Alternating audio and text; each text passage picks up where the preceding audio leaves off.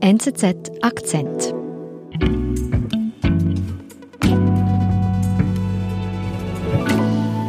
Jemand anderes hat erzählt, dass das, was ihn heute antreibt, die Spaltung in der eigenen Familie ist. Er hat gesagt, dass er sich kaum noch mit seinem Bruder unterhalten kann. Das sind Leute, die einfach es leid sind, dass es eine derartige Polarisierung in Amerika gibt und die versuchen wollen, wieder miteinander zu reden. Das Jahr 2020 hinterlässt die USA tief gespalten. Unsere Korrespondentin Astrid Lange hat uns zu Weihnachten eine Geschichte mitgebracht, die zeigt, wie man sich wieder näher kommen kann. Hey Stan, the recording button's showing up again. I'm not sure why. Uh, uh, my record is it's not recording. Mine is on record. I just started um, to record. If you press the space bar, the, if you're muted. Astrid, was hören wir da? So are we all here? We are. All the participants are here. Wir sind in einem Zoom-Chat, wie wir ihn alle nach fast einem Jahr von der Pandemie sehr gut kennen. Da wählen sich jetzt lauter Teilnehmer aus ganz Amerika ein und die kommen hier zusammen, weil sie etwas angehen wollen, was eigentlich das grundsätzliche Problem in Amerika ist, nämlich die enorme Spaltung zwischen diesen beiden Parteien, die Amerika derzeit plagt wie eine hässliche alte Wunde. Und das ist ein virtuelles Forum von einer Organisation, die heißt Braver Angels. Die Organisation bringt Republikaner und Demokraten aus Amerika zusammen, damit die nämlich zu den Grundregeln des Zusammenlebens finden. Und deswegen kommen sie gerade alle zusammen und kämpfen mit ihren Webcams und ihren Audiozugängen am Computer, um sich diesem Problem hier heute zu widmen. Go ahead, go ahead. Zum einen sind das 14 aktive Teilnehmer, also sieben Reds, Republikaner und sieben, äh, sieben Blues, also Leute, die sich eher als Demokraten ähm, verstehen.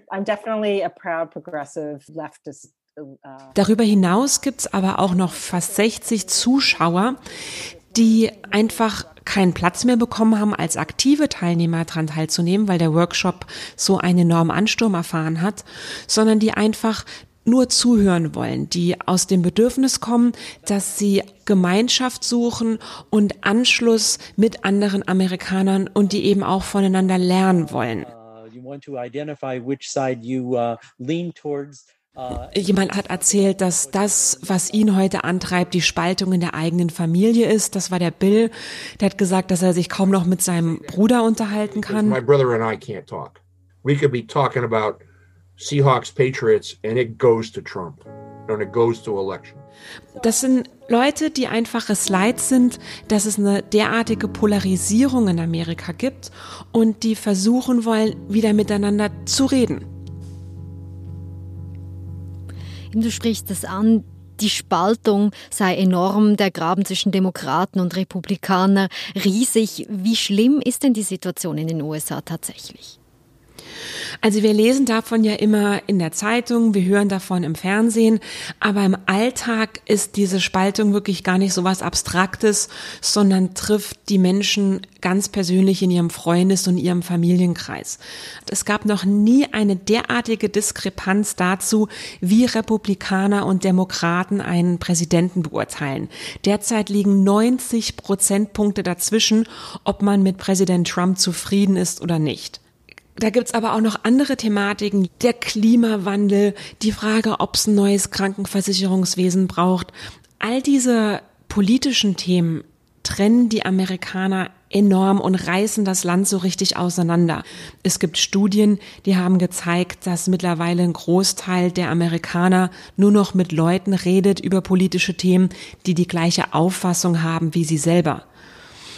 Das führt dazu, und das habe ich eigentlich auch bei meinen Reisen in den letzten Monaten durch Amerika gemerkt, dass viele Amerikaner gar nicht mehr die andere Seite verstehen. Also ich habe mit Trump-Anhängern gesprochen, ähm, die, die kennen gar keinen beiden Wählern, Wähler und umgekehrt.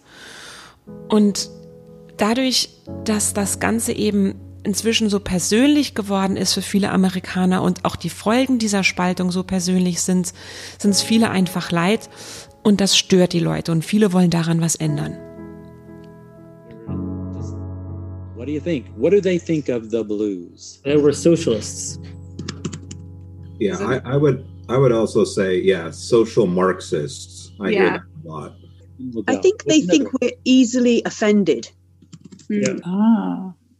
I feel like they also feel like we have no respect for traditional values. hmm Yeah, I mean, I- Astrid, was läuft hier bei diesem Zoom-Meeting? Der, was wir gerade gehört haben, ist eine klassische Übung in der Selbstreflexion. Es geht um Stereotypen, um Vorurteile. Also die Moderatoren des Workshops haben die Gruppe der Demokraten hier gefragt und genauso parallel in einem Zoom-Nebenraum die Republikaner, was denn ihrer Meinung nach gängige Vorurteile gegen die jeweilige Partei sind. Da ist bei den Demokraten gefallen, elitär, dass sie Waffen ablehnen, dass sie Traditionen ablehnen, dass die Demokraten alle Sozialisten seien oder Babymörder. Oh yeah, we're pro-abortion. Right, like like not Ebenso hatten die Republikaner dann für sich überlegt, dass sie in den Augen äh, der anderen Seite wohl Rassisten sind und alle ein bisschen ungebildet. racist and xenophobic. Um, secondly, we are uninformed and rednecks. Um, third is that we're um, just cruel and sensitive to the plight of the poor. And uh, finally, we deny science. Um, so going back. Das war ganz spannend, das zu hören, dass die Leute sich durchaus dessen bewusst sind, wie negativ die Stereotypen äh, von der eigenen, über die eigene Partei sein können. So let's, uh, Das war aber nur der erste Schritt in dieser Übung. Der zweite Schritt war dann, darüber zu sprechen, welcher Funken Wahrheit denn vielleicht in diesen Vorurteilen ruht. Also zum Beispiel haben die Demokraten durchaus erkannt, dass sie schon ganz schön arrogant und elitär daherkommen können. Sie haben zugegeben, dass sie manchmal ein bisschen despektierlich über Leute aus dem Süden reden, sich manchmal über den Akzent, den man dort hat, lustig machen. I think there is frankly truth to the idea that uh, people who come from democratic areas of the country have contempt for people who live in rural areas of the country. You hear people make fun of rural accents or southern accents all the time. Bei der Übung geht es also darum, Stereotypen abzubauen. Was ist dir sonst noch so geblieben jetzt äh, aus dieser Übung? Also mir ist eine Diskussion zum Thema Identity Politics vor allen Dingen im Kopf geblieben. Identity Politics, das ist ja so ein Reizwort hier in Amerika derzeit oder so ein Schlagwort. Also in der Regel ist das eine Kritik, dass die Republikaner dafür benutzen, um die Demokraten dafür zu kritisieren, dass sie vor allen Dingen um die Gunst der Leute buhlen, die nicht weiß sind, die homosexuell sind, die transgender sind und dass die Demokraten eben gar nicht versuchen, mit Inhalten Politik zu machen, sondern vor allen Dingen mit der Identität der Menschen. So, you know, I, I, I don't even know what identity politics means, honestly, as a term.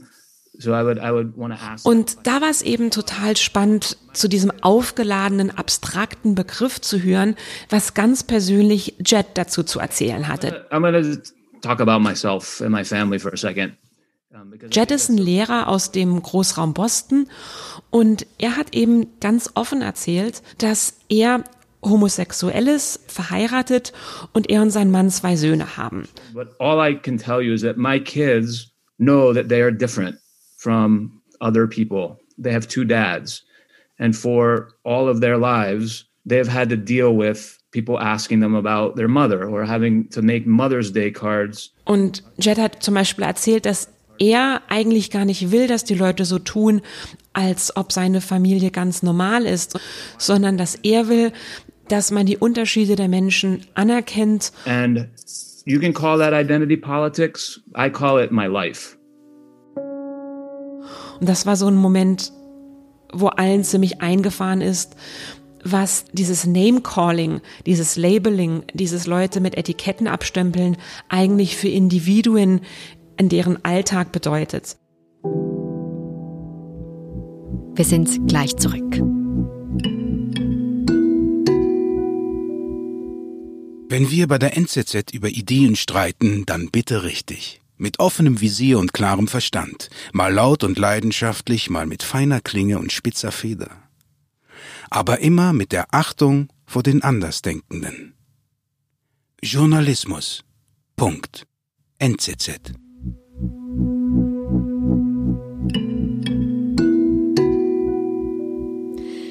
Jetzt kann man sagen, das ist schön, wenn man diese Vorurteile auch abbauen kann, jetzt in dieser Übung konkret, aber was bringt es dann, wenn es eben um konkrete Themen geht, dass es dann trotzdem wieder zum Streit kommt zwischen Republikanern und Demokraten, eben zum Beispiel äh, die Mauer zu Mexiko oder die Corona-Politik? Ich glaube, was alle in dieser Gruppe anerkannt haben, ist, dass es riesengroße Streitthemen gibt, aber man erstmal fünf Schritte zurückgehen muss und ganz an der Basis der Kommunikation anfangen muss.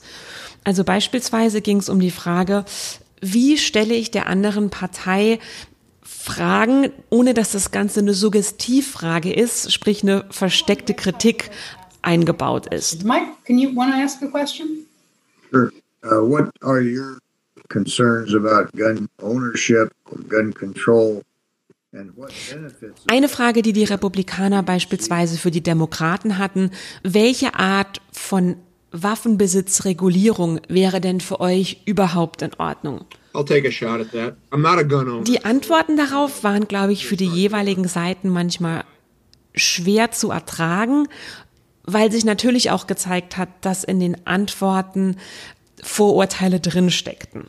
Umgekehrt haben die Demokraten dann die Republikaner fragen können, was denn ihre Sorgen sind, ihre Zweifel mit Blick auf die neu gewählte Regierung Biden.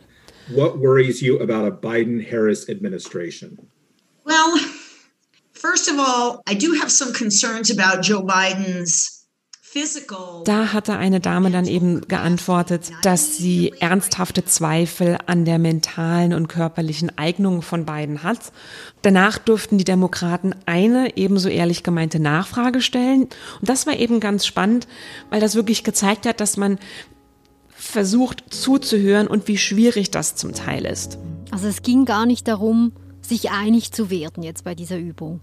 Ganz genau. Es ging wirklich nur darum zu verstehen, was führt, was hat dich dazu gebracht, dass du diese Einstellung heutzutage hast? Eine reine Information und keine Beurteilung des Gesagten. That was really interesting. Thanks, Brent. Jetzt nehmen an diesem Workshop ja doch nur ein paar Dutzend Menschen teil. Das wird die Spaltung des Landes jetzt auch nicht von heute auf morgen überbrücken. Was soll denn diese Aktion konkret bringen? Also die USA haben ja ein besonders hässliches Jahr hinter sich. Viele Probleme im Land sind in den letzten zwölf Monaten wirklich auf die Spitze getrieben worden. Das Ganze war natürlich auch ein Wahljahr, der nochmal so die richtig, die hässlichen Fratzen beider Parteien hervorgebracht hat. Und das Ganze ist ein Versuch, auf der kleinsten Ebene wirklich beim Einzelnen von uns anzusetzen und die Leute zu besseren Bürgern zu machen, zu besseren Diskussionsteilnehmern, in der Hoffnung, dass die ganzen Teilnehmer das Gelernte in ihre Gemeinden tragen und mit einem guten Beispiel vorausgehen. Und dass sie vielleicht künftig nur, wenn sie kurz davor sind, was Verallgemeinerndes über Identity Politics zu sagen oder in die sozialen Netzwerke zu schreiben, sich kurz daran zu erinnern, dass sie ja jemanden kennen, der davon eigentlich getroffen ist. Also die Idee ist, kleine Funken im ganzen Land zu verteilen, die vielleicht ihrerseits die Leidenschaft und das Feuer für eine vernünftige Diskussion weitertragen werden. Was denkst du, haben die Teilnehmer des Workshops diese Botschaft mitgenommen? Ich glaube schon. Ich war am Anfang auch ein bisschen skeptisch, wie viel Wandel besonders über so ein Zoom-Format eigentlich möglich ist. Aber ich muss sagen, dass ich am Ende von diesen zweimal drei Stunden doch recht bewegt war, wie ehrlich und wie offen die Leute sich begegnet sind. Und zumindest am Ende, als es darum ging, was die Leute gelernt haben, haben viele gesagt, dass sie eigentlich zum Teil nur die Basic mitnehmen, nämlich dass sie einander wieder zuhören wollen und sich das wirklich zu Herzen nehmen. Listen, listen well, practice radical empathy. I think those are key. Andere haben gesagt, dass sie das Gelernte jetzt mit an die, an die Essenstische über die Feiertage in ihren Familien bringen werden. Und ich glaube, vor allen Dingen kann das die Gesprächskultur ändern. Das ist ein Babyschritt, ich gebe dir völlig recht. Aber Amerika ist, glaube ich, an dem Punkt, wo auch ein Babyschritt schon sehr dankbar angenommen wird. Thank you. Thank you so much. Have a good week. Thank you. Thanks, Thank you. everybody. Stay safe. Everybody. Bye. Bye. So nice to meet you. all. Bye. Bye. Astrid, vielen lieben Dank, dass du uns diese positive Adventsgeschichte mitgenommen hast. Sehr gerne. Danke auch, dass ich es euch erzählen durfte. Und ich wünsche dir frohe Weihnachten. Das wünsche ich dir auch. Tschüss. Das war unser Akzent. Ich bin Nadine Landert. Bis bald.